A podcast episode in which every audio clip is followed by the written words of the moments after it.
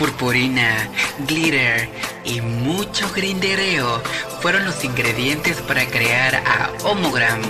Bienvenido y que el glitter flote en el ambiente. Nosotros somos la presa, así que hoy hablaremos de nuestras hermanas grinderas. Y después se desató la guerra de mis bajas pasiones en mi cuerpo. Era mi época de preparatoria, por ahí de mis 18 años. Solo tenía pavor de que nuevamente se burlara de mí. Esta vez se quitó la playera y no podía creer lo sexy que era. Estaba tentado a hacerlo y a que pasara de todo.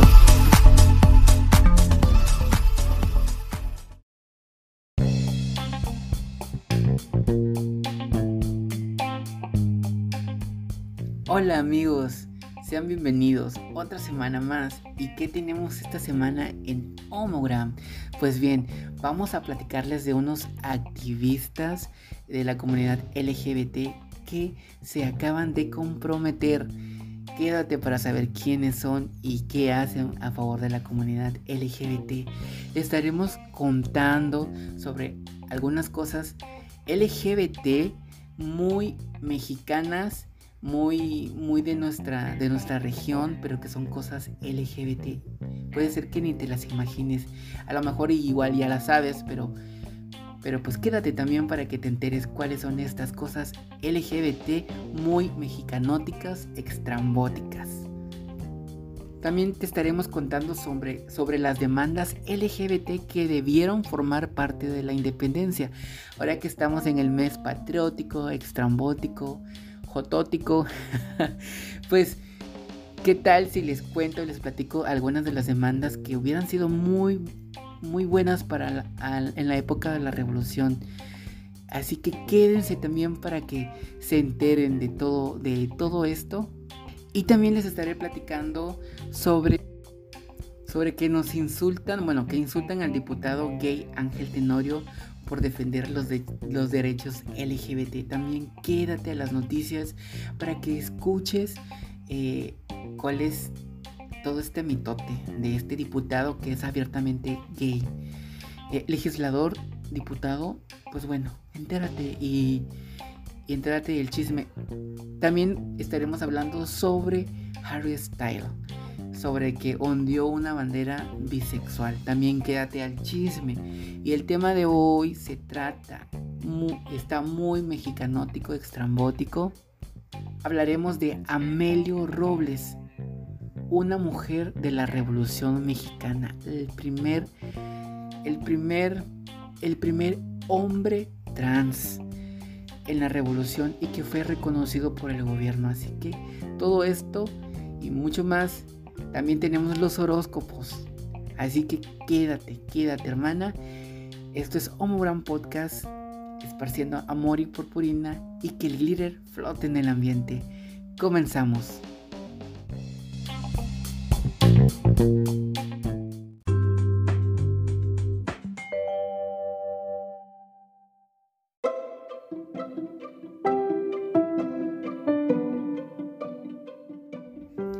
Hola, Bienvenidos, yo soy Carlos Amin, esparciendo amor y purpurina al mundo. Esto es Homogram y que el glitter flote en el ambiente. Hola a todos, espero que estén bien, bastante bien. Pero bien, bien crudos.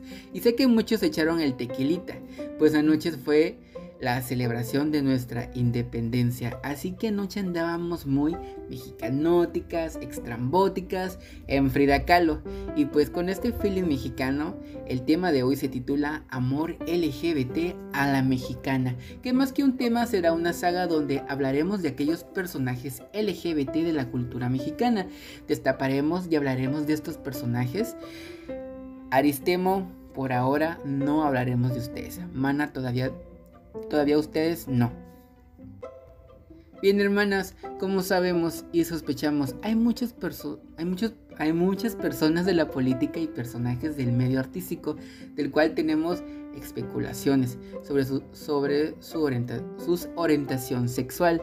Pero hoy no tendrás, el, no tendrás el protagonismo, Peña Nieto. Hoy tampoco tú querida, no hablaremos de ti, pero sí les platicaré en esta saga de algunos personajes importantes en la cultura mexicana. Así que saquen sus libros de historia del quinto grado de primaria para que corroboren toda esta chisma. Bueno, que no creo que venga en el libro, ¿verdad? O quién sabe, no recuerdo bastante. Bueno, comenzamos, amigas.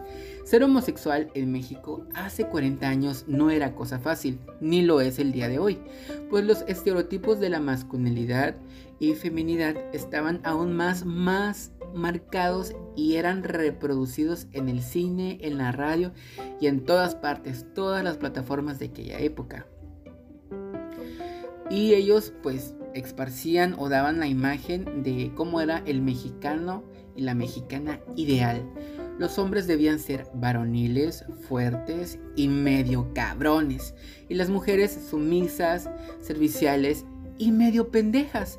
Bueno, lamentablemente creo que en la modernidad no ha cambiado mucho, o sea, para que las personas, eh, tanto el hombre, mm, hombre, hombre, tiene que ser así súper cabrón, y la mujer, mujer, pues tiene que ser servicial y pues medio pendeja. Pero pues esperemos que con el tiempo le echemos más ganas y hagamos un lado todos estos estereotipos, porque nosotros estamos luchando por la comunidad LGBT, pero no solo por la comunidad, sino por todo lo que existe pues alrededor hacia la humanidad, pues el, eh, el que se pudiera erradicar pero que es casi imposible el machismo, pues sería muy, muy bueno. Y pues que apoyemos más a las mujeres, porque pues la verdad es que, pues ya todos sabemos ese cuento del, del feminismo y toda esa onda. Y pues aquí apoyamos a todos, a todo, a todo ser humano que pues eh, en buen plan, sin malos rollos.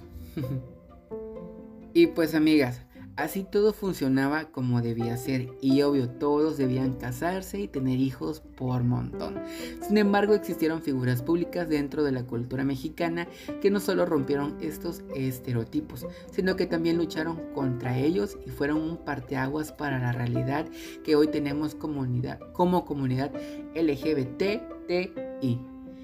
Y hoy en este programa hablaremos de Amelio Robles, el primer hombre trans y revolucionario, amigas.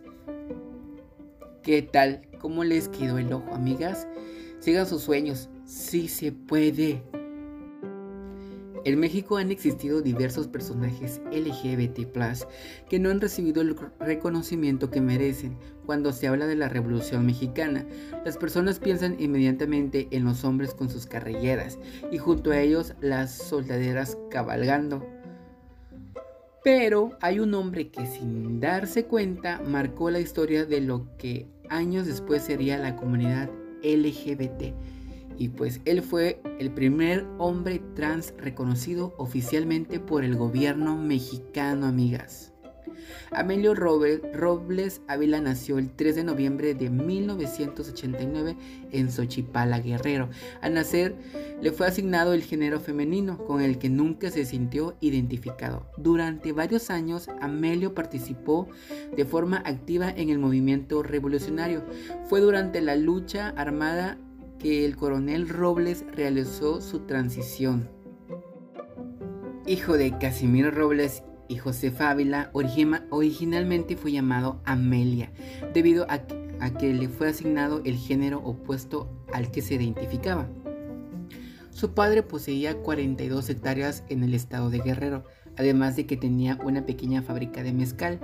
Debido a las propiedades de la familia Robles Ávila, vivían de forma cómoda. Desde la infancia, Amelio nunca se vio atraído con, por las actividades que, se, que en ese entonces estaban dedicadas a las mujeres. Por el contrario, Amelio comenzó a desarrollar interés por actividades que en esos años solo se realizaban por hombres, como la ganadería, montar y domar caballos, así como el manejo de las armas. Amigas, pues nosotros somos muy masculinas. ¿Cómo nos encanta el arma? Pero el arma masculino, ¿verdad? Ay, hermanas, miren, hasta el suspiro se me salió. Ay, no de veras. Mamá, si estás escuchando esto, son puras calumnias. Durante su juventud fue educado en la Sociedad de las Hijas de María de la Medalla Milagrosa en Chilpancingo. En 1911, una vez que la revolución ya se extendía por todo el territorio mexicano, Amelio decidió sumarse a la bola, así se le llamaban a los grupos de revolucionarios. Al inicio de la revuelta, Amelio Robles Ávila, quien todavía era identificado como Amelia, fungía como secretaria en un club maderista. La fecha de su alta en las fuerzas de las fuerzas discrepa, según los historiadores y el mismo Amelio, pero diversas versiones concuerdan en que tomó las armas entre 1911 y 1914. Desde entonces, Amelio formó, parte de las filas zapatistas en el ejército liberado, liberador, libertador del sur en una entrevista realizada en 1927 con el periodista Miguel Gil, Amelio afirmó que su unión a la revolución fue más un tema de rebeldía que de ideología y que lo que él buscaba era una aventura. Durante esta misma intervención, Gil le preguntó al coronel qué había sentido al encontrarse con esa aventura, a lo que Amelio respondió, me sentí completamente libre. Y pues, hermanas, durante su travesía revolucionaria, Amelio Robles Ávila encontró la oportunidad de ser quien realmente era y más aún halló el modo de ser reconocido como tal. Desde que se unió a la bola, Amelio Amelio siempre utilizó ropa de hombre y se comportaba como tal, pero a pesar de esto sus compañeros de armas e incluso Emiliano Zapata, quien lo tenía en alta estima, se refería a él como la coronela Robles. En, 1990, en 1921 Amelio decidió unirse al ejército carrancista, por lo que recibió el indulto del entonces presidente Venustiano Carranza, aunque la revolución terminó en 1920, cuatro años más más tarde, el coronel Robles volvió a tomar las armas, aunque esta vez para apoyar al presidente Álvaro Obregón. A partir de ese momento, Amelio nunca más volvió a referirse a sí mismo como con su antiguo nombre ni permitió que le nombraran así. O sea, se puso muy perra, muy la defensiva de que Ahora sí, como dice que ya, dígame compañero, o sea. es que sí, amiga, todos tenemos el derecho de que si, si somos blancos, no, si nos llamamos Pedro, pero eh, queremos que nos digan Peter, pues tenemos el derecho de, exigir que queremos que nos digan Peter, o sea, aunque no le guste la gente, es cosa de nosotros, es nuestra, nuestro derecho y, y ¿por qué no? ¿Qué tiene de malo? Pero pues ya saben que la gente todo le busca amigas. Una vez que la República comenzó a ponerse en calma, Amelio continuó trabajando en algunas actividades políticas y apoyando a la milicia. Ya retirado, el coronel estableció una relación sentimental y de forma abierta con una mujer llamada Ángela Torres. Aquí empieza la chisma, amigas. El coronel Robles adoptó a una hija que su esposa había procreado previamente. A esa niña la llamaron Regula Robles Torres. El coronel Robles adoptó a esa niña. Pues qué padre, ¿no? Qué padre, hermanas, de que pues eh, logró sus sueños este señor o señora, bueno, que se, se identificaba como varón y pues tuvo su mujer y hasta una niña, amigas. Si ella pudo, ¿por qué ustedes no? ¿Por qué nosotros no, verdad? Pues bueno, en 1955 Amelia inició los trámites para que su nombre en los archivos de archivos de veteranos de la Secretaría de la Defensa Nacional fuera Amelio y no Amelia. Durante esos años pidió que se le reconociera por sus méritos en la lucha revolucionaria. Sin embargo, tuvieron que pasar varios años para que se le reconociera de forma oficial como el coronel Amelio Robles y no la coronela. Finalmente, en el año 1970 se le concedió el registro de su, archivo como Amelio Robles durante el mandato de Luis Echeverría. Con ello se convertía en el primer hombre trans en ser reconocido por las autoridades.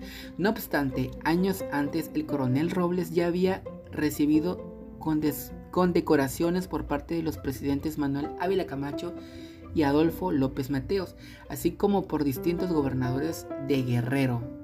El combate más difícil de su vida no fue el campo de batalla, sino en la vida diaria.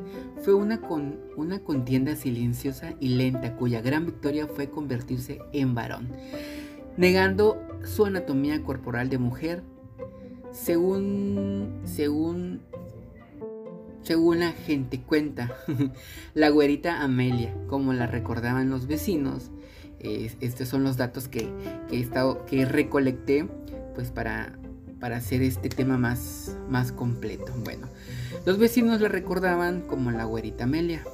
Fue siempre una jovencita caprichosa cuyo carácter rebelde no pudo ser domesticado ni por las mismas monjas de la Sociedad de las Hijas de María de la Medalla Milagrosa, pues quedó huérfana de padre siendo adolescente y la llegada de un padrastro no resultó ser un feliz acontecimiento en su vida. De hecho, fue como un aguijón de que espoleó aún más su espíritu insurrecto. Algo debió ocurrir para que la muchacha descrita con todos estos, este, ¿cómo se dice? pues rebeldía y todo, todo esto de, de empoderamiento. Este, una mujer que era muy bonita, con trenzas de trigo maduro, ojos verdes y serenos que se tornaban felinos e intimidantes, llegara a odiar tanto al marido de su madre. A ver, creo que aquí ya me enredé un poquito. El chiste es de que esta, esta chica, Amelia Robles, en su infancia, pues tuvo un padrastro con el cual no se llevó muy bien. Y pues de alguna manera esto influyó a pues que creo que fuera más rebelde todavía. Y pues, pues por una parte estuvo bien, ¿no? Porque llegó a, a lograr la meta, o, no sé si era su meta, pero pues llegó a ser reconocida y participó en, en todo esto de, en, los batallones y todo, y pues demostrándonos que sí se puede, hermanas. La verdad es que yo pienso, yo pienso que es cuestión de suerte. No todas las personas trans van a, o no todas las personas en general vamos a obtener lo que querramos, amigas. Es la verdad. Pero se vale intentarlo. Ustedes inténtenlo. Si la segunda, si la primera, la segunda o hasta la tercera no se pudo, pues ya díjenlo. Mejor, por la paz.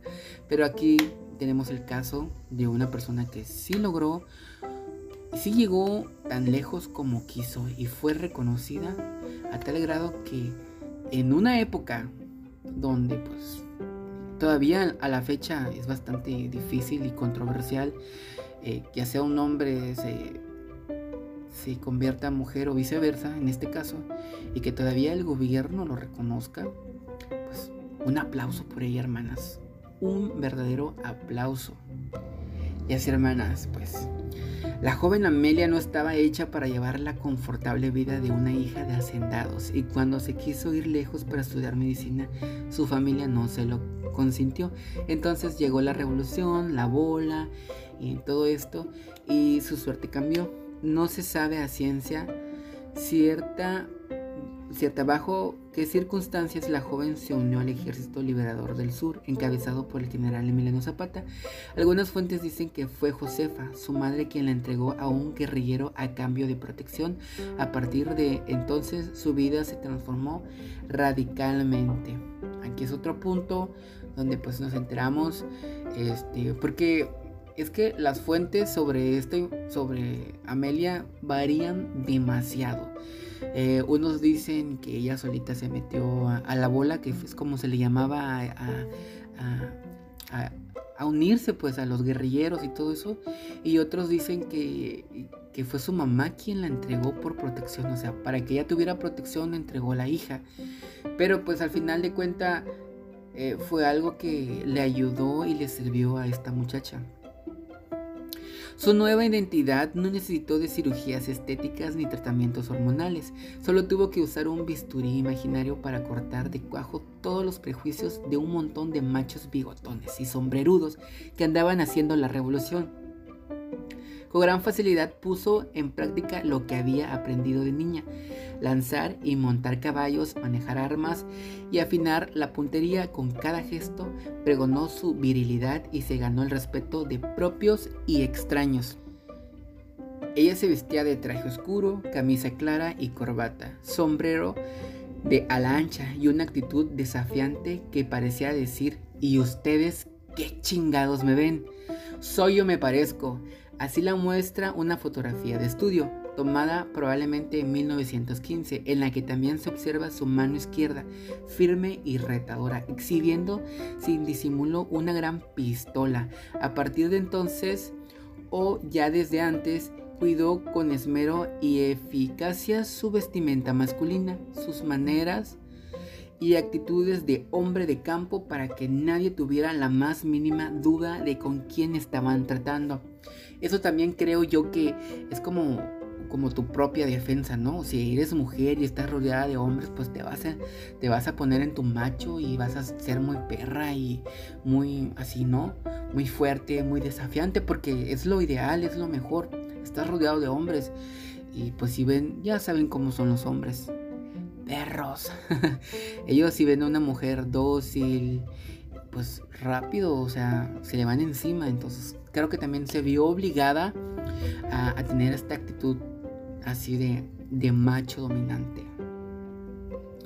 Ella estuvo bajo el mando de los principiantes jefes revolucionarios de su región y se distinguió por ser un soldado intrépido. En una especie de bitácora de campaña escrita de su puño y letra dejó registradas más de 70 acciones militares en, en las que intervino entre 1913 y 1918, año en que entregó las armas por su valentía. Fue reconocido con tres estrellas por el mismo general Zapata, quien le tuvo un gran aprecio fue herido en combate, estuvo dos veces en la cárcel y llegó a encabezar un regimiento de más de 500 milicianos que jamás osaron contradecirle una orden. A muchas mujeres les gustaba su gallardía y natural elegancia. Sostuvo relaciones de pareja con varias, pero fue con Angelita Torres, una mujer eh, originaria de Api Apilulco y dueña de varias propiedades con quien se casó y como les platicaba anteriormente, pues adoptó una niña y jamás dudó de su identidad masculina. Y un dato, de hecho, si alguien se atrevía a decirle Doña Amelia o Señora Robles, la Billy se le subía a la cabeza y a, a punta de pistola combinaba el atrevido a que combinaba. Este, combatía al atrevido a, que lo llamara mi coronel. Combatía, no. Conminaba. Ay, amigas, perdón. Un perdón. Bueno, este, ganar su lugar en el mundo y el respeto de la gente no fue nada fácil, pero Amelio Robles, un extraordinario ensayo de la historiadora Gabriela Cano, titulado Inocultables realidades del deseo en género, poder y política en el México postrevolucionario, ilustra la dificultad que experimentó en carne propia a través de varias anécdotas. Una de ellas cuenta que en una ocasión varios individuos tenían la intención de avergonzarlo, públicamente revelando su secreto. Pobres, lo que ellos no sabían es que el coronel era de armas tomar. Nunca mejor dicho, y que no le temblaba la mano para disparar a quien intentara deshonrarlo. En la trifulca, Robles mató a dos sujetos y el resto se dio a la fuga. Fue encarcelado en el panel de Chilpancingo. En opinión de Cano, el encarcelamiento debió acarrearle la humillación adicional de estar recluido en la sección de mujeres. Pues sí, pues. Ella era una mujer de armas tomar, o sea, no le podías llevar la contraria, no le podías tratar de, ¿cómo se dice?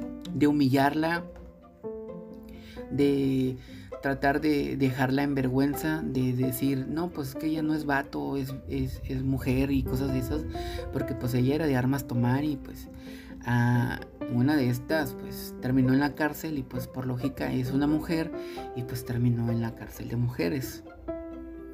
Y sí, hermanas, también fue la fue parte o quisieron tomarle parte al sensacionalismo, ya que algunos medios de comunicación de la época pues intentaron utilizarla a ella este pues con esto, ¿no? Para ganar no sé si publicidad o no, no sé cuál es el en aquellos tiempos, pero sí intentaban hacer sensacionalismo con, pues, con su persona. Las publicaciones eh, fue publicado esto y cito, no tiene un pedacito femenino, ni en el aire de su risa, ni en la mirada de sus ojos, ni en el modo de ponerse de pie, ni en la forma de expresarse, ni el timbre de su voz, la forma de usar el saco, los pantalones y el sombrero, ladeado un poco a la izquierda y puesto con garbo, no era sino indicio de masculina, masculinidad. Amiga, ya me ando fallando eso, la masculinidad pues esto fue publicado en un periódico pues a manera de, de llamar la atención y poner los ojos sobre él y pues fue una contienda silenciosa y lenta cuya gran victoria fue convertirse en, en, varón, en varón, negando su anatomía corporal de mujer y dejando pues en claro que, que logró sus sueños y que pues fuera respetada también. Y aquí otro dato, amigas, otro dato parte del chisme. Pues resulta que en su expediente personal en los archivos militares incluía un documento falso proporcionado por él mismo, donde se certificaba que había nacido como niño. Pues se entiende, ¿no? Ella quería ser hombre y pues de alguna manera quería el respeto de todos y creo que por eso eh, tuvo, tomó esta acción que no deberíamos. Si somos varones, somos varones y ya con la mayoría de edad creo yo que todos tienen el derecho de cambiar su, su sexo, su nombre y todo eso. Así que amigas, no, no caigan en, esto. si eres hombre, eres hombre. Si eres mujer, eres mujer, amiga. Yo sé que a veces se, se sienten o nos sentimos en el cuerpo equivocado. En mi caso no. Eh, pero pues todo tiene su tiempo y, todo, debía, todo deberíamos esperar a la mayoría de edad para hacer todo ese tipo de cambios. Y así, amigas, esta chica durante su larga vida, pues construyó el cuerpo que, quiso, batalló como nadie para ganarse el respeto y la aceptación de los demás, sin tener otros ejemplos ni modelos a quienes imitar. No es como el día de hoy, ¿no? Que vemos a los artistas o alguien del cual somos admiradores y pues decidimos intentar eh, seguir sus pasos, son, son modelos para nosotros, son modelos a seguir, pero pues esta chica no tenía este tipo de modelos, entonces ella fue abriéndose por su propio camino, luchando, consiguiendo lo que, lo que lo que necesitaba para alcanzar sus sueños. Ella luchó cada día para vivir como había querido y como todo ser humano no exentó de dudas ni contradicciones. Fue un hombre a carta cabal hasta el último minuto de su vida. En algunos testimonios afirman que el día de su muerte, acaecida el 9 de diciembre de 1984 a los 95 años de edad, el coronel Amelio Robles Ávila pidió dos últimas voluntades ser despedido con honores por sus méritos militares y que la vistieran de mujer para representarse ante Dios. Esto último no está absolutamente confirmado, conociéndole el carácter tampoco parece ser verdad. Pero pues creo que todos al final de cuentas tenemos un poco de, creencias, cada quien tiene su creencia, cada quien le reza al Dios que quiere y pues creo que tiene sentido, ¿no? O sea, toda la vida fuiste hombre, pero al final de cuentas mm, decimos Dios es Dios y, y pues ¿qué tiene de malo? Digo yo, ¿qué tiene de malo? Si yo fuera ella, ¿qué tiene de malo pedir que me vistan de mujer? Si ya sé que voy a llegar a las puertas del cielo, a donde tengamos que llegar, hermanas. Pero, o sea, no, no le veo nada de malo, pero pues tampoco sea, ¿cómo se dice? O sea, no, no, no sabemos si es cierto, no se sabe si es cierto que realmente fue uno de sus, de sus deseos a la hora de, de partir de este mundo. Y pues hermanas, esta fue la historia de Amelio Robles, el primer hombre trans reconocido por las autoridades, el primer hombre trans, este, creo, eh, pues metido en esto de, la revolución, supongo. No tengo conocimiento de algún otro, pero sí, si lo hay, pues nos vamos a enterar. Eh, les voy a tomar, les voy a estar trayendo este tipo de de, temas o en el programa sobre personajes LGBT en este mes. Eh, y pues en el siguiente programa igual les voy a hablar de, otros personajes.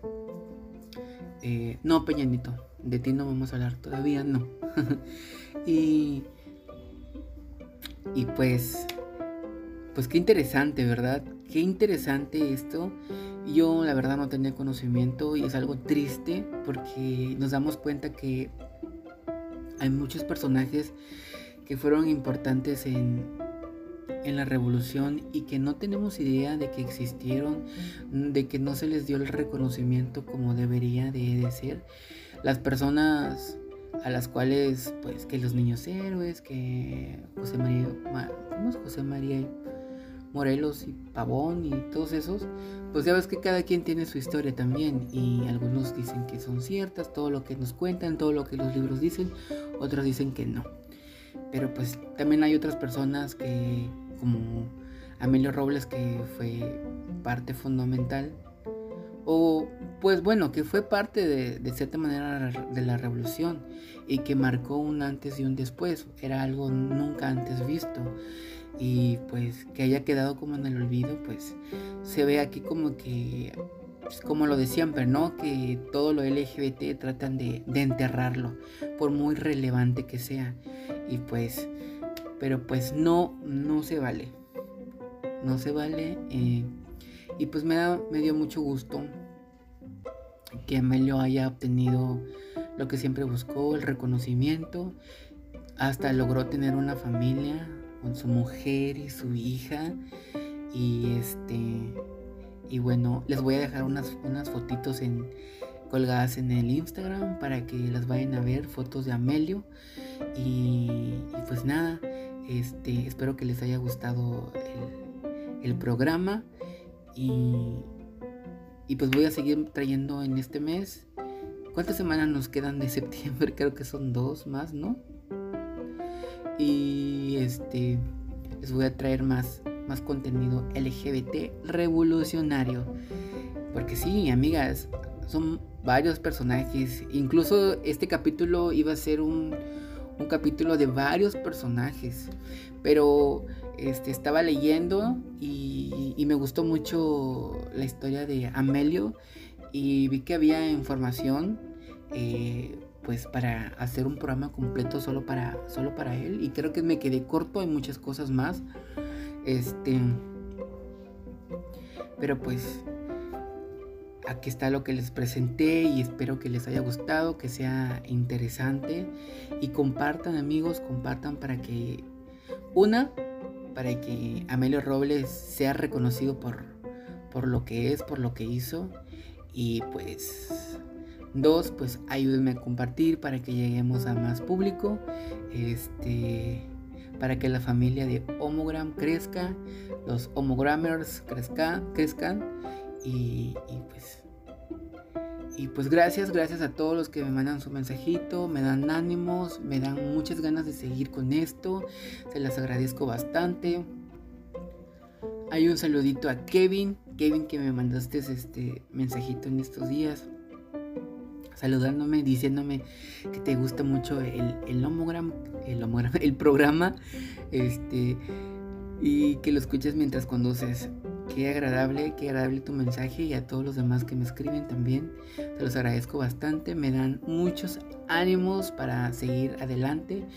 Pues ya saben que pues, aparte de esto yo tengo mi trabajo, entonces el trabajo me consume bastante, pero pues me doy un tiempecito y aunque a veces me atraso un poquito, este, les traigo semana a semana el programa y pues síganme apoyando por favor para, que esto siga creciendo y me llene yo de ánimos o me dé más ánimos más bien para seguir adelante. Eh, yo quiero llegar a más corazoncitos, ya saben que esto no lo hago por el simple hecho de, ah, de ser uno más y ya, no. Yo realmente quiero llevar una buena información, ser amigo de ustedes, que les, les dé un poquito de alegría en algún momento del día y pues hacer más amigos más que nada. Y pues gracias, gracias y gracias porque siguen compartiendo. Eh, y pues un abrazote, un besote en el Yomix donde se lo quieran poner. Y pues ya saben, si tienen una historia o si quieren que yo hable de un tema, contáctenme, contáctenme por las redes sociales, arroba iCarlix con X en Instagram, eh, es el personal, y arroba homogram podcast igual en Instagram, eh, que es el, Instagram del podcast. Ahí mándenme sus mensajitos. Este, igual si quieren formar parte del, del programa porque en algunos programas voy a este, estar compartiendo los gay testimonios que por ejemplo hablo de un tema y, y, el gay testimonio sería como un pequeño audio de, de lo que ustedes vivieron referente al tema de, la semana. Entonces en, en, el programa pasado eh, lo, lo presenté bueno así fue como lo hice de hablé sobre un tema y luego un pequeño clip de uno de nuestros homogrammers. Y pues me gusta, me gusta que participen y pues es, padre, ¿no? Es padre ser escuchado y escucharlos a ustedes también. Pues bueno, la siguiente semana los vuelvo a esperar con otro tema, igual de la revolución. Eh, y esperamos que, que les guste también. Compartan, se los agradezco bastante. Si tienen algo que platicarme, contarme o, quieren que yo toque cierto tema en el, en el programa, pues también contáctenme arroba iCarlix y arroba homogram podcast. Sale amigos, un saludo y pues nos estamos viendo la siguiente, escuchando la siguiente semana y pues a continuación quédense en el programa pues para, para escuchar el resto de... Sale, hasta luego, nos vemos con el tema el, la siguiente semana. Chao.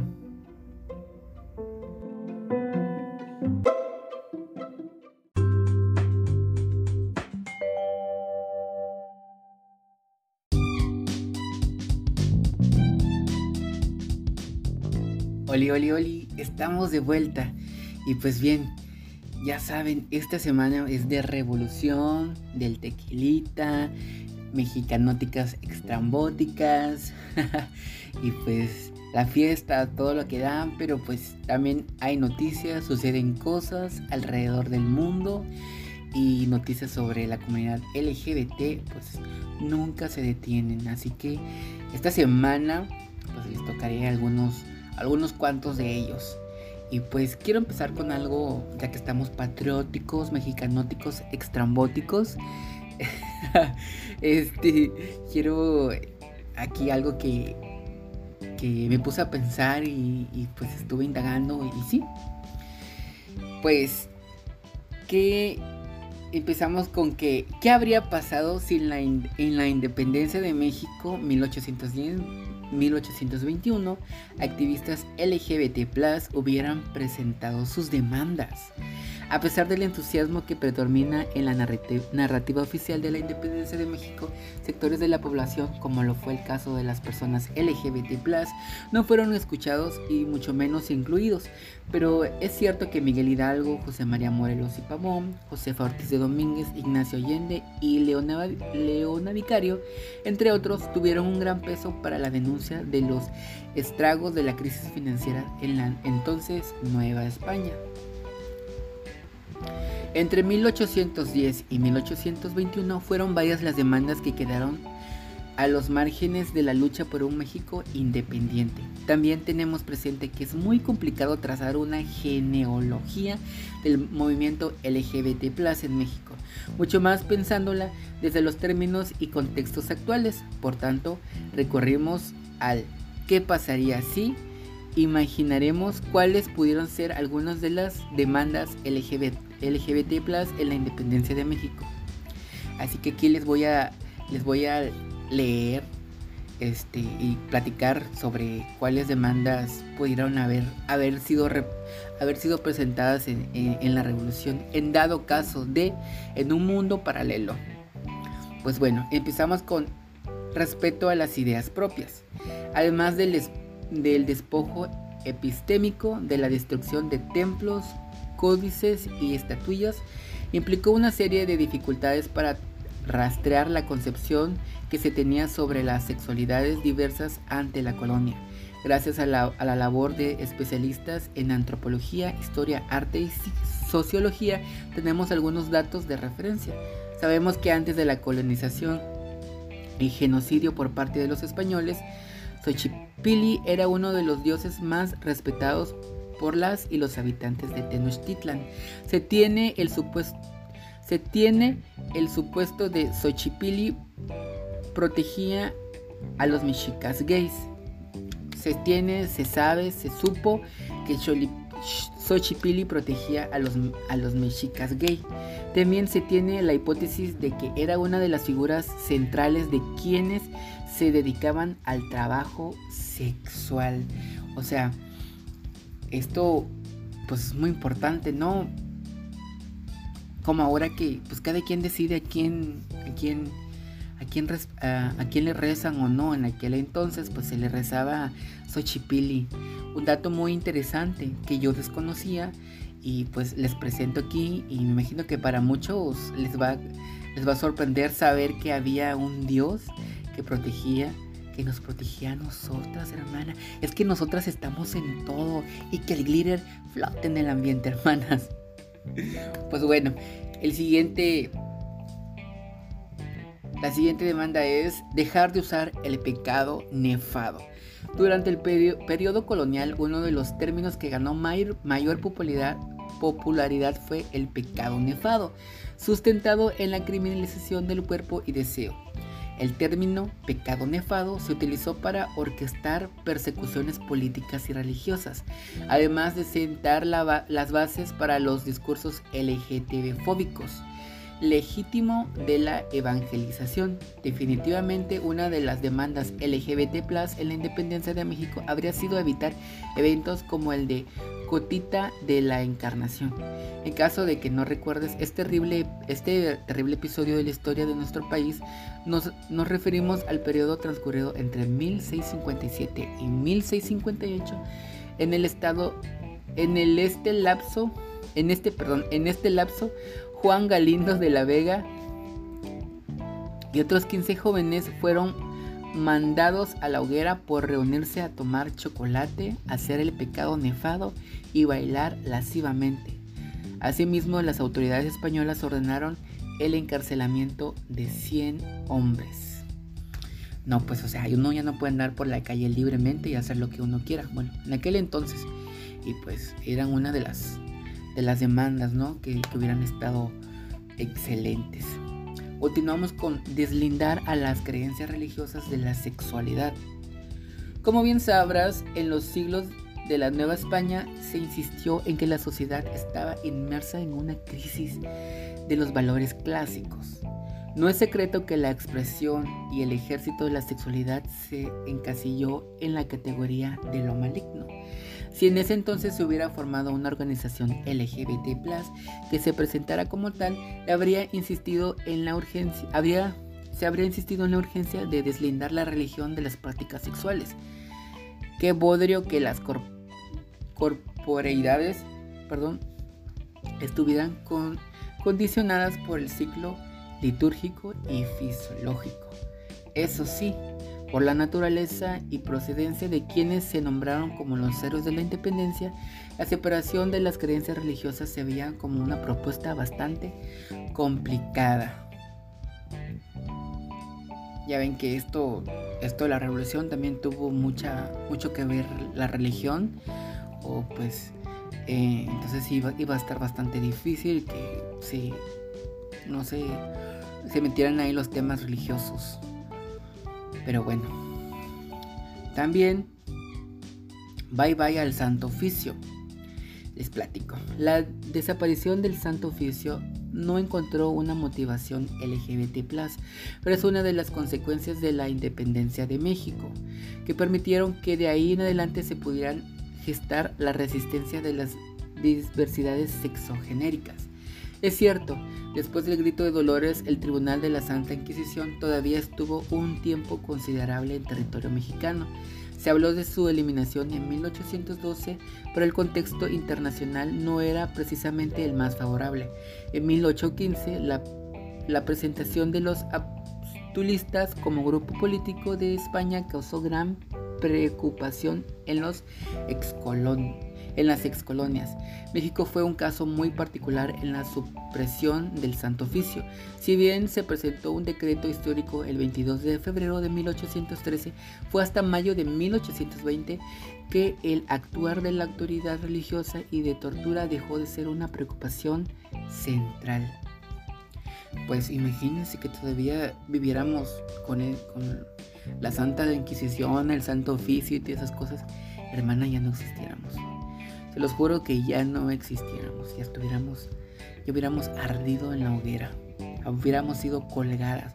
Por eso la importancia de, que todas estas demandas se hubieran presentado, eh, pues cuando fue la revolución.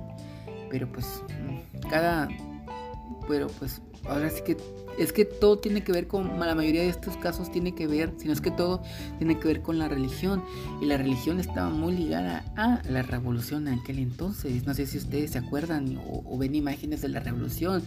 Este, hay imágenes, pues, ahora sí que de la religión representando, o algunos de estos superhéroes de la revolución llevaban consigo imágenes de, ciertos personajes también de la religión. Entonces ah, era bastante difícil que se pusiera o que se presentara demandas contra la religión.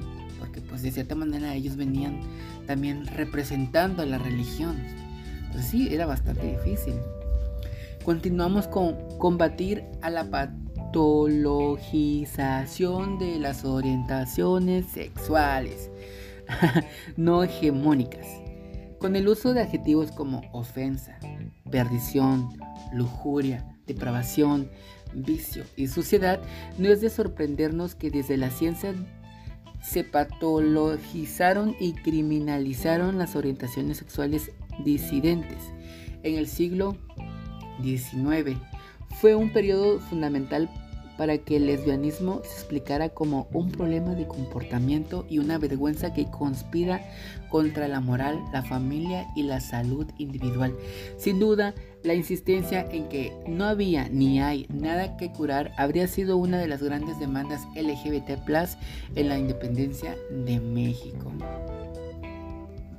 ¿Cómo ven, hermanas? ¿Cómo ven todo este caso? O sea, todo esto que les estoy platicando hubiera sido fundamental, importante en su tiempo, gracias a todo esto, a todo esto que les platico, les platico, pues muchas personas pues se nos han adelantado porque pues incumplían con, con todo lo que estaba en las reglas de aquel entonces.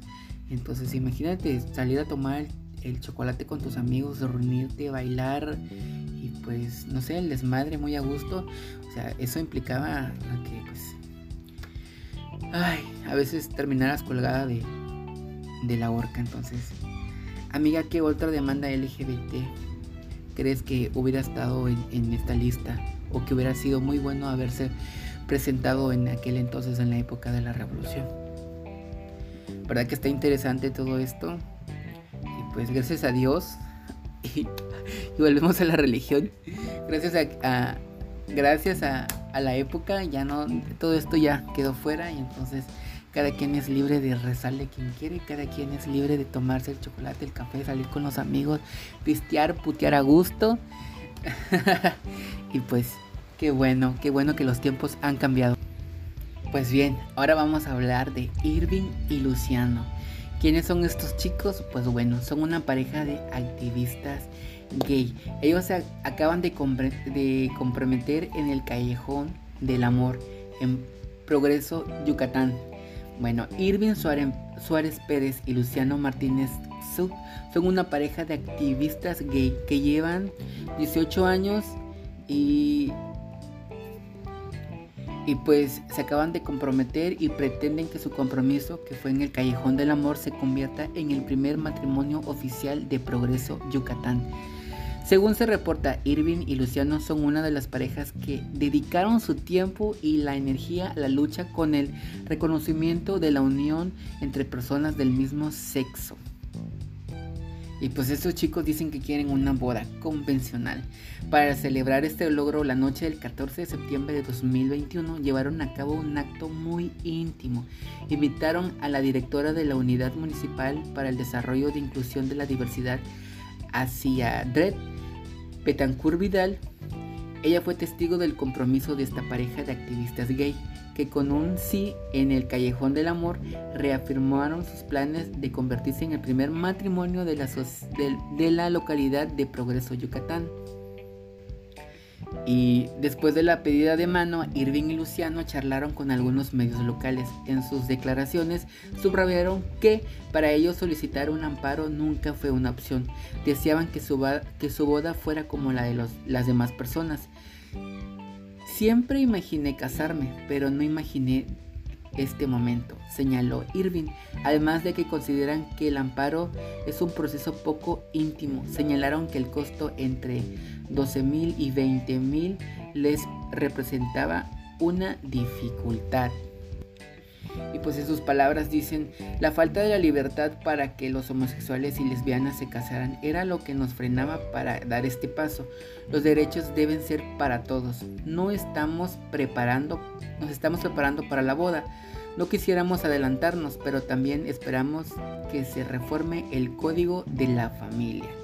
Irving y Luciano dedicaron más de cinco años de su vida en la lucha por el matrimonio igualitario en Yucatán. En Yucatán. Pues bueno, muchas felicidades a esta pareja, Irving y Luciano, y se les agradece eh, que formen parte de estas personas activistas que luchan este, por el bien común de la comunidad LGBT. Un saludo y pues muchas felicidades y pues aquí les mandamos un abrazo, yo y todos mis homogrammers y pues felicidades. Aquí otro dato, otro dato muy curioso y si de curiosidad se trata, nosotros somos bastante curiosos. Bueno, ¿sabías que la historia y la cultura mexicana cuenta con varias cosas relacionadas a la diversidad sexual y la comunidad LGBT? En algunas regiones del país existen culturas que van más allá del binarismo de género y cuentan con la noción de un tercer género. Además, desde las culturas prehispánicas existen alusiones a la homosexualidad. Por otro lado, grandes músicos en la historia de México de México fueron integrantes de la comunidad LGBT y en tiempos más recientes algunos inventos culinarios le han puesto un toque LGBT a la comida tradicional mexicana. Por lo anterior, a continuación te presentamos un recuento de seis cosas LGBT que son muy mexicanóticas e extrambóticas. Pues bueno, empezamos con las mushes. El Ixos de Tehuantepec en Oaxaca es una región con tradiciones fuertemente arraigadas a la cultura prehispánica zapoteca. En dicha cultura el género y la sexualidad iban más allá de lo biológico y estaban atravesadas por las tradiciones, la ética y la religión. Prueba viviente de ello son los mushes. Se trata por lo general de personas a quienes se les asignó el género masculino al nacer, pero adoptan roles femeninos de acuerdo con un artículo de, la ciencia de la UNAM, los zapotecas se referían a los mushes como el tercer género. Esta transgresión de los roles de género no solo, no solo es mal vista no solo es mal vista en el istmo de Tehuantepec, sino que incluso se considera una bendición una bendición para las familias, pues los mushes quienes son los quienes se encargan del cuidado de los padres. Otra de las cosas LGBT que son muy mexicanas y que se relacionan a la cultura prehispánica es la forma en la que los mexicanos nos referimos a la diversidad sexual. Ejemplo de ello es la palabra mayate. De acuerdo con la activista Jazz Bustamante, el término proviene de la palabra mayatl, que en náhuatl significa escarbajo. Esto se debe a que el término tenía una carga peyorativa y a los escarabajos se les consideraba sucios y desagradables. Además de este ejemplo, hay otras formas de referirse a la diversidad sexual que son muy arraigadas en México. Otro ejemplo es la palabra chacal, que tiene una carga clasista. Por su parte, la palabra joto tiene su origen en el siglo XIX, cuando los homosexuales detenidos eran recluidos en la celda J de la cárcel de Lecumberri. Casos similares son las palabras lencha o tortillera, que se usan para referirse a las lesbianas, aunque estos términos se consideran insultos. En muchos casos la comunidad LGBT mexicana los ha resignificado y los usa como símbolos de identidad y pertenencia. ¿Qué tal si vamos con algo de religión? Dioses aztecas de los gays. Pocas cosas LGBT, pueden considerarse más mexicanas que un dios azteca de los gays. En su libro La construcción de la homosexualidad, el sociólogo David Greenberg explica que Xochipilli, dios de la danza, el arte, la poesía y los placeres, en la cultura azteca era representado con vestimenta y accesorios similares a los que utilizaban los trabajadores sexuales masculinos. En la cultura azteca se conocía a los trabajadores sexuales como Xochihua, que se traduce como portador de la flor. Esto se debe a que siempre llevaban una flor entre sus manos. Además tenían las piernas tatuadas y llevaban el cabello suelto. Curiosamente, a Xochipilli se le conocía como el niño de las flores y se le representaba con tatuajes y el cabello suelto. De acuerdo con Greenberg, lo anterior hace hace suponer que Xochipilli era un dios adorado por los trabajadores sexuales y por los gays prehispánicos. ¿Qué Si sabían esa, pues bueno, ya tenemos un dios a quien adorar, amigas. Hay que llenarlos de glitter y todo, y todo, hermanas. y nos encomendamos a él. Porque sí fichean, ¿verdad, amigas? bueno, en la música regional mexicana y cantantes LGBT, pues bueno, tenemos varios, ¿no? Hay muchos a los que ya les conocemos el precio y el problemita que todos y yo tenemos, ¿no? Otra de las cosas muy mexicanas que han sido influenciadas por, los por personajes LGBT es el mariachi y la música regional. Muchos de los grandes músicos mexicanos han sido abiertamente o no tanto gays y lesbianas. Lo que se ve no se pregunta, hermanas, pero es innegable la influencia de Juan Gabriel en la música mexicana, aunque nació en Costa Rica. Chabela Vargas era más mexicana que el mole. Y más recientemente, el mariachi y la música regional tienen representantes de la diversidad sexual como Johnny Cass, Fausto Villagrán o la agrupación Mariachi Arcoiris. Pues bueno, ahora vamos con el tamal arcoiris, amiga. ¿Ya lo han probado? Se los voy a dejar también en, en, el Instagram, por si no lo han visto. Yo la verdad no he tenido la oportunidad de probarlo, pero... Ay, ahorita, bueno, ahí van a ver en las fotos en Instagram de lo que me estoy riendo, de cómo está el tamalito y todo. Pero bueno, los tamales son una de las cosas más mexicanas que existen y ahora también están relacionadas con la comunidad LGBT. Arturo Rebolledo es propietario del negocio María Tamales y suele acudir a comercializar su producto a varios eventos en 2017 acudió a la marcha LGBT de Guadalajara y decidió hacer un tamal de dulce con los colores del arco iris. Desde entonces su producto se viralizó y se le conoce popularmente como Jotitamal. Ay, amigas, la verdad es que la presentación del tamal, o sea, me dio un poco de gracia, porque pues es un tamal de arco iris, pero tiene algo extra que pues da a entender mucho. Pero se los voy a dejar en el Instagram para que lo vean. Para que se los cuento si lo pueden ver por ahí. Pero bueno. ¿Qué tal un Baby Yoda? Bueno, en enero de 2021, Baby Yoda, una creación Disney Plus para la serie de Mandalorian, se convirtió en una de las cosas LGBT más mexicanas algunas panaderías colocaron muñequitos del personaje dentro de la rosca de reyes sustituyendo, al niño Dios. El hecho hizo enfurecer a grupos conservadores y antiderechos, por, por lo que la comunidad LGBT plus mexicana adoptó a Baby Yoda como un símbolo. ¿Qué otras, qué otras cosas LGBT plus conoces que son muy mexicanas, amiga? Que nos pudieras contar, que nos pudieras platicar. Ya saben que andamos muy mexicanóticos, extrambóticos.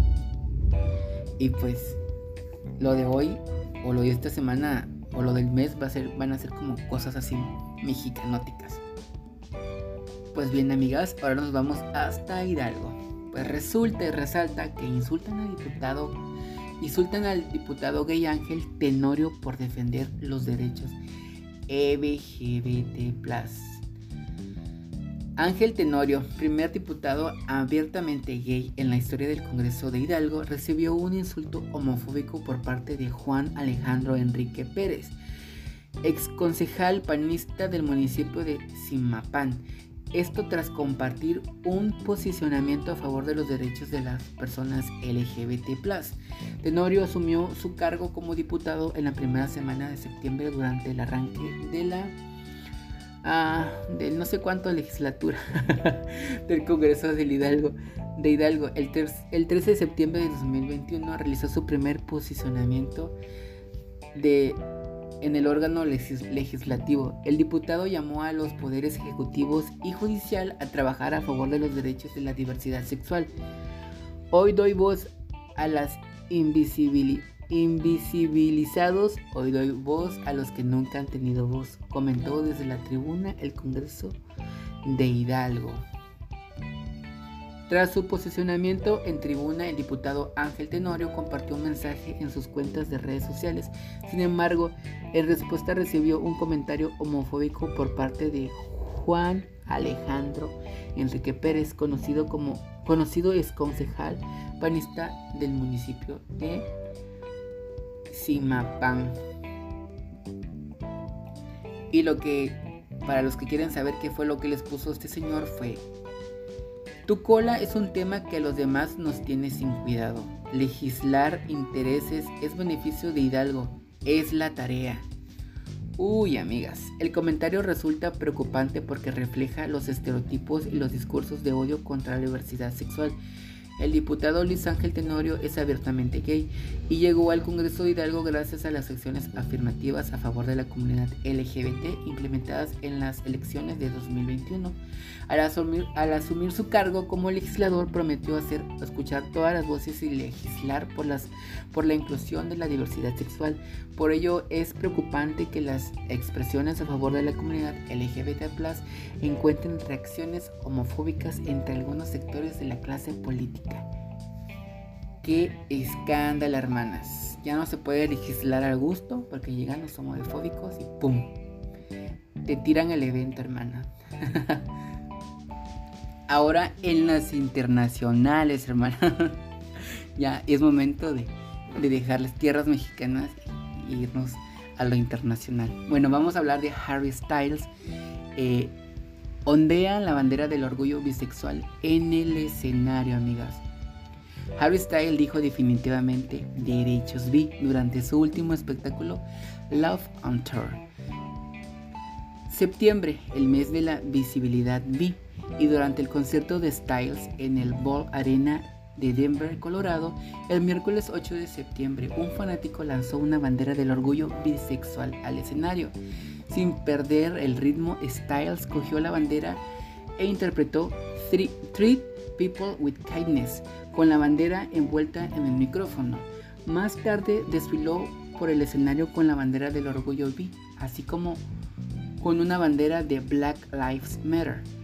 Entre gritos y, virote y, escándalos, en un momento del espectáculo Styles también ondeó una bandera del orgullo progresista y dijo a sus fans, si eres negro, si eres blanco, si eres gay, si eres transexual, seas quien seas, seas quien eres, yo te apoyo y los quiero a todos y a cada uno de ustedes. El fans que lanzó la bandera bisexual llevó a Twitter para, para compartir un video del momento y escribió, mi mejor amigo Harry tomó mi bandera, vi durante el show y estoy tan feliz. Después del espectáculo, la seguridad le devolvió la bandera y otro fan le dijo en las redes sociales, me alegro tanto de que la, la hayas recuperado. Oh my god, nunca la laves. Esa bandera es una bendición. También como persona vi muchas gracias por dárselo. Significa mucho para mí. Pues bueno, amigas. En sí él no llevaba la bandera. Fue un fan el que se lo aventó, pero pues aquí el apoyo del artista hacia el público, respetando a todos, respetando a la comunidad LGBT, respetando a cualquier tipo de raza, nos da a entender que él es una persona con una mente muy abierta y superior que él no tiene estos, este tipo de problemas o estigmas por la religión, por el color de la piel o por la orientación sexual. Muy bien por Styles, muy bien por Styles. Díganle que aquí tengo otra bandera, aquí el colchón, por si quiere venir por ella. Ay, amigas, verás, contrólense. Pues bueno, amiga, amigas, esto fue uno de los chismecitos de la semana este, para no hacérselos más largo, porque pues, me pudiera yo agarrar hablando y pudiera hacer un podcast de puros, de puras noticias. Este, pero ya saben, aquí les traigo lo más, lo más, lo más top. y pues nos vemos la siguiente semana con, en la cápsula igual de las noticias. Pero les voy a dejar otra cápsula más. Así que, así que espérenla. Si les gustó esa cápsula la semana anterior, espero que les vuelva a gustar esta semana. Un abrazo muy fuerte, un saludo, bendiciones y se les quiere. Chao, quédense para la siguiente cápsula.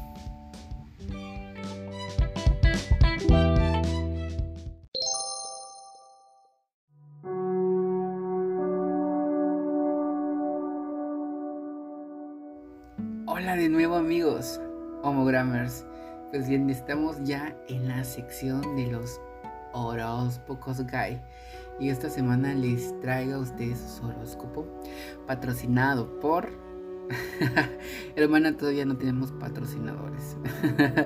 Envíenle nuestro podcast a esas personas que tienen alguna empresa LGBT para que podamos este, a patrocinar ya en este podcast.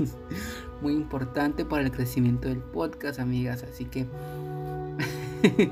mándenos patrocinadores. pues bueno, era un poco de broma, pero, pero sí, muy cierto. Así que continuamos con, con los horóscopos Guy. Eh, y empezamos con Ariesita. Es posible que se produzcan discusiones si no dejas claras tus intenciones a tus compañeros de trabajo. Hoy, habla con cuidado, enuncia y las líneas de comunicación fluirán bien. Explica los detalles si es necesario, pero, pero los adornos y las largas explicaciones solo servirán para confundirlos y asustarlos. Así que, amiga, sé clara, ve directo y dile lo que les quieres decir sin tanta chingadera. Esta semana tu evento sexual es, sí amiga, una cita en una aplicación de ligue que es Grindr. Si no lo tienes, instala la amiga. Es lo que es lo que me vino a la mente y es lo que hay para ti, así que disfrútalo y chacalea a gusto. Taurita, hoy en tu horóscopo, las prisas, no son propias del toro cauteloso. Así que, ¿por qué tienes tanta prisa? Tira un poco de las riendas hoy y ralentiza las cosas. Esto te permitirá ver las cosas más, más de cerca y te asegurarás de captar, de captar todos los detalles que de otro modo podrías pasar por alto. Así que, hermana, stop. Piensa las cosas, ve tranquilo, sé cauteloso y no vayas a las ligeras, amiga. No te va a servir esto. Así que échale, échale ganas, pero sé igual cauteloso, cautelosa. Tu evento sexual de la semana, hermana, yo veo que es en una cochecita. Así que llévate a alguien o liga a alguien en un coche y ahí, hermana, haz lo que tengas que hacer. Lo veo aquí en la bola de cristal y es para ti lo que hay esta semana, tu aventura de la semana. Geminicita, puede que hayas reunido algunos números de teléfono y hoy es un buen día para seguir adelante. Desecha los que no te interesan porque no necesitas más perdedores en tu vida, pero podrías estar sentado en una mina de oro con alguno de ellos. Así que escoge el teléfono y empieza a prospectar. Amiga, lo que quiere decir esto es de que, pues, tendrás muchos contactos para cochar y todo, pero pues elimina los que ya, ya, ya fueron, son perdedores, X, bye. Y pues contacta a los que te pueden servir para una noche sensual.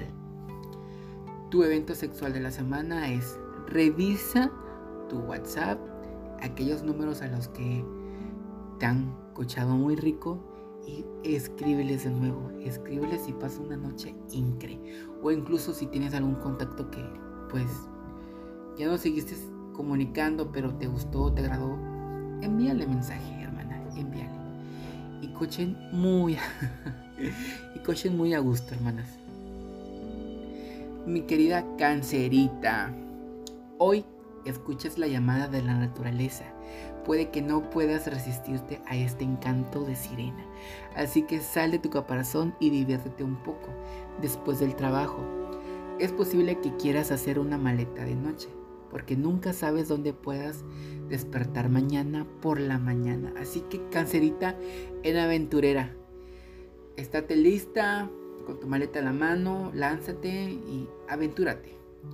Tu evento sexual de la semana, pues en público, hermana, en un lugar así atrevido, no sé, en un bosque, fuera de, las paredes de un cuarto. Consíguete el chacal ideal y vámonos. Así que ya sabes, cancerita. Leo, leoncita. Bueno, aprecia la diversidad de tus amigos hoy. Son un grupo único y divertido y tienes suerte de tenerlos enriqueciendo tu vida. Planea una reunión para el fin de semana en la que puedas demostrarle, demostrarles su afecto y no tengas miedo de abrirte a ellos. Así que no tengo que explicar, aquí lo dice todo. Comunícate con tus amigos, hagan una fiesta eh, con respectiva precaución por lo del COVID, ya sabes. Entonces, eh, tu evento sensual de la semana es.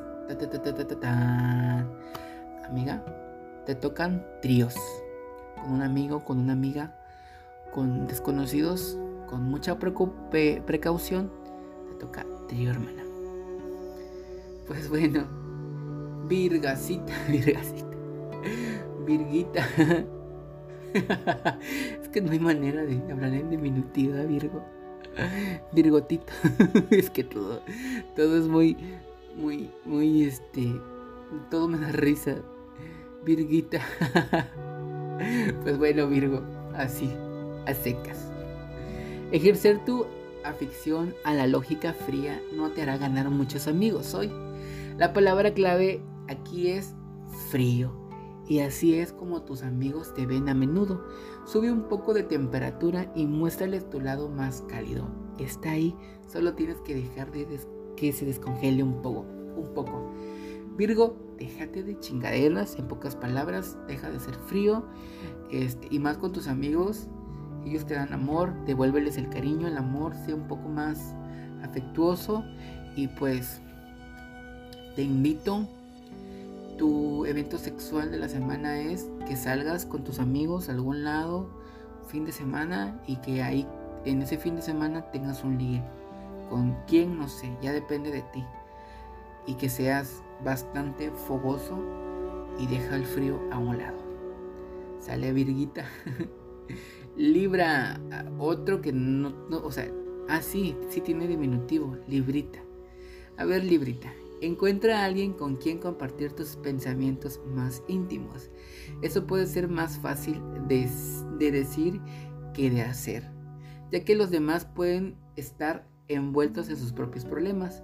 Puede que hoy tengas que guardarlos para ti o hablar con tu perro, al menos no te juzgará y solo te dará amor a cambio. Así que hermana, necesitas encontrar a alguien con quien abrirte, de patas, ¿no? Con quien abrirte emocionalmente, platicarle sus cosas. ¿Y por qué no? ¿Por qué no este ¿por qué no este, le escuchar también a esa persona y pues compartes tus pensamientos más íntimos? Tu evento sexual de la semana va ligado a tu horóscopo. Cita a alguien en un café, platiquen íntimamente y de ahí váyanse a cochar. Estoy seguro que después de haber platicado y haber este, compartido historias y todo, puede ser que, que fluya ahí algo más que, que una, que una atracción sexual. Así que ya sabes, librita. Escorpio, escorpiocito. Apostar con tu dinero podría ser una de las peores decisiones que podrías tomar hoy. Las tentaciones serán grandes y estarás seguro de que estás en, algún, en algo seguro, pero los riesgos no te compensarán y te quedarás con la cartera vacía y la sensación de ser un gran perdedor. Así que no apuestes, y tienes planes ahí de que hay algo que tú crees que puede funcionar, pero no estás seguro, más vale no apostar. Guarda tu dinerito y no apuestes. ¿Sale? Scorpio, ¿qué hay para ti en la bola de cristal? Pues yo veo un chacalowers. Así que búscate ese mayatote, llévatelo. Pero no apuestes, acuérdate que no, un mayate que lo haga gratis. y disfruta, disfruta de tu noche. No apuestes, acuérdate. Sagitarito, ten cuidado cuando trates con tus compañeros de trabajo hoy. Tu amabilidad innata puede cegarte al hecho de que todos son un grupo de traidores intrigantes que esperan aprovecharse de ti. Intenta hacer todo lo posible sin su ayuda o busca un aliado en tu entorno. Amiga, ten cuidado porque los traidores andan sueltos. Búscate un amigo, un amigo de verdad. Pero pues ten mucho cuidado con quien haces amistad, porque ya sabes, los traidores andan a la vuelta de la esquina. Ten mucho cuidado, sé sigiloso, percátate. Eh, no confíes mucho esta semana en, cualquier gente, así que piénsalo, búscate un buen amigo, un buen aliado con quien puedas contarle todo. Tu evento sexual de la semana, amiga, yo aquí en la bola de cristal veo un parking, un estacionamiento. O sea que vas a ligar o, más bien ve a ligar al estacionamiento algo o llévate a un chacal al estacionamiento. No sé, pero aquí veo yo un estacionamiento y es el evento sensual de la semana para ti. El estacionamiento y un chacal awards. Capricorcito. Puede que hoy te encuentres atrayendo personas raras y huidizas. Y huidizas, no sabes por qué, pero no serán tan malos.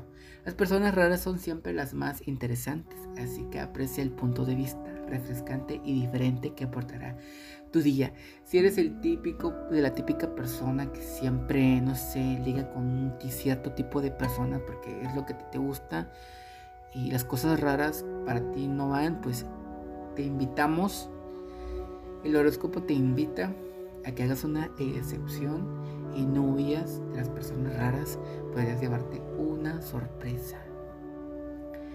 En tu, en tu evento sensual de la semana, pues te invito que uses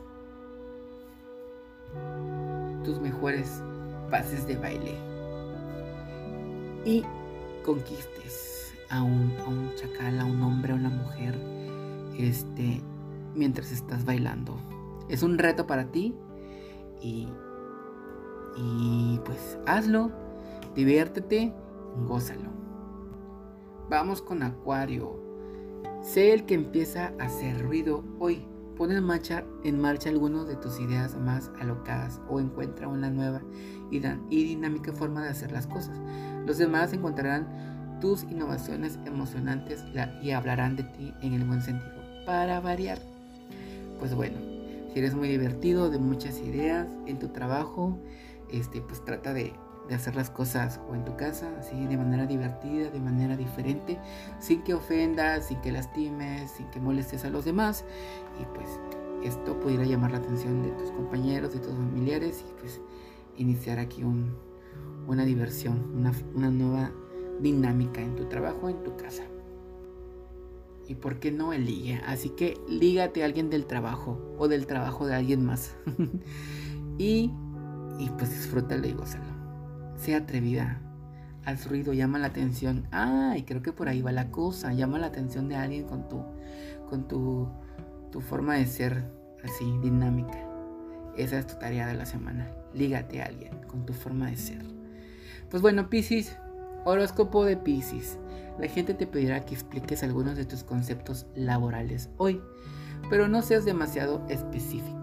Contar demasiado puede darles la información que necesitan para embellecer tus ideas y hacerlas suyas. Sé como una bailarina de striptease y revela solo lo suficiente para mantenerlos tentados y con ganas de más. Piscisita, ten mucho cuidado porque hay personas que te quieren robar las ideas, que quieren aprovecharse de tu genialidad. Así que sé cautelosa, sé precavida y no les cuentes de más. Tu evento sensual de la semana, pues bueno, te vamos a consentir. Piscisita, invita a alguien que te guste mucho. Invítalo. Invítalo a comer, invítalo a cenar. Al, bueno, al cine no, ¿verdad? y este, y pues atrévete atrévete a soñar y aviéntate. Pruébalo, es lo que yo veo en la bola de, cristal que tienes que arriesgarte esta semana. Arriesgalo todo, hermana, en la putería. Aviéntate. y pues bueno, hermanas, esto fue los horóscopos de la semana. Pues espero que hagan sus tareas sexuales. Y pues nos vemos en la siguiente, la siguiente semana, en la siguiente emisión, con un horóscopo nuevo. ¿Sale? Cuídense mucho, usen cubrebocas, les mando un fuerte abrazo, un beso en el Yomix y pues nos, escuchamos la siguiente semana. Ya saben, arroba iCarlix Instagram personal, arroba Homogram Podcast Instagram del programa. Nos vemos en la siguiente emisión. Chao y cuídense.